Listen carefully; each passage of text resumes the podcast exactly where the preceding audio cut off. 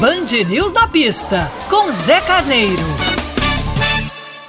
Olá, meus amigos. A prova no GP da Áustria, no circuito de Red Bull Ring, foi a comprovação do domínio efetivo da equipe Red Bull, mas principalmente do piloto Max Verstappen. Em uma atuação primorosa, sem nenhum erro, sem nenhum vacilo, o jovem holandês liderou de ponta a ponta, já havia feito a pole position, fez também a melhor volta e subiu ao pódio em primeiro lugar. Foi um balde de água fria na Mercedes. A Mercedes que não teve nem a capacidade de colocar o Hamilton ultrapassando o eficiente jovem Lando Norris da McLaren, que permaneceu na frente do inglês, do também inglês Lewis Hamilton durante muito tempo.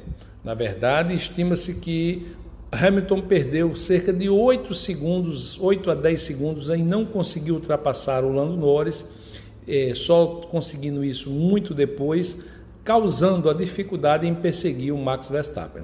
Isso são dados técnicos que a Mercedes justifica, mas na verdade o holandês voou na frente, teve a liderança absolutamente tranquila, sem cometer, como já disse, nenhum erro e teve a vitória merecida. Tudo isso, meus amigos, acende a luz vermelha na Mercedes. Não mais a luz amarela, a luz vermelha.